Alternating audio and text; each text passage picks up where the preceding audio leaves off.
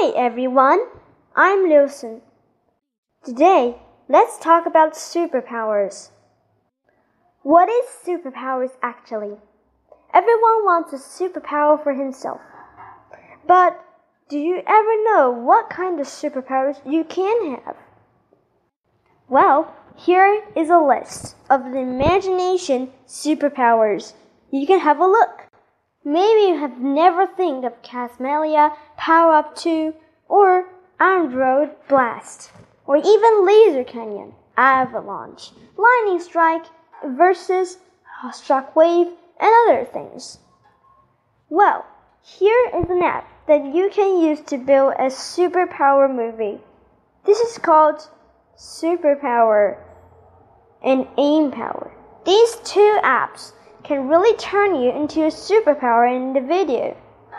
In these two apps, there are some kinds of superpowers you can buy. When you buy them, you can have them as your superpower.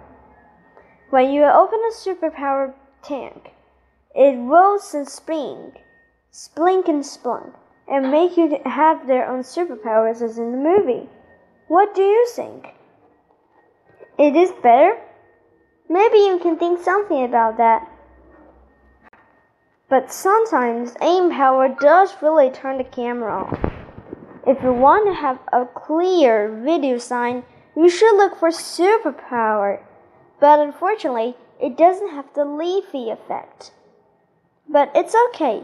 You can try it last time. This is all about superpowers. Do you like the app?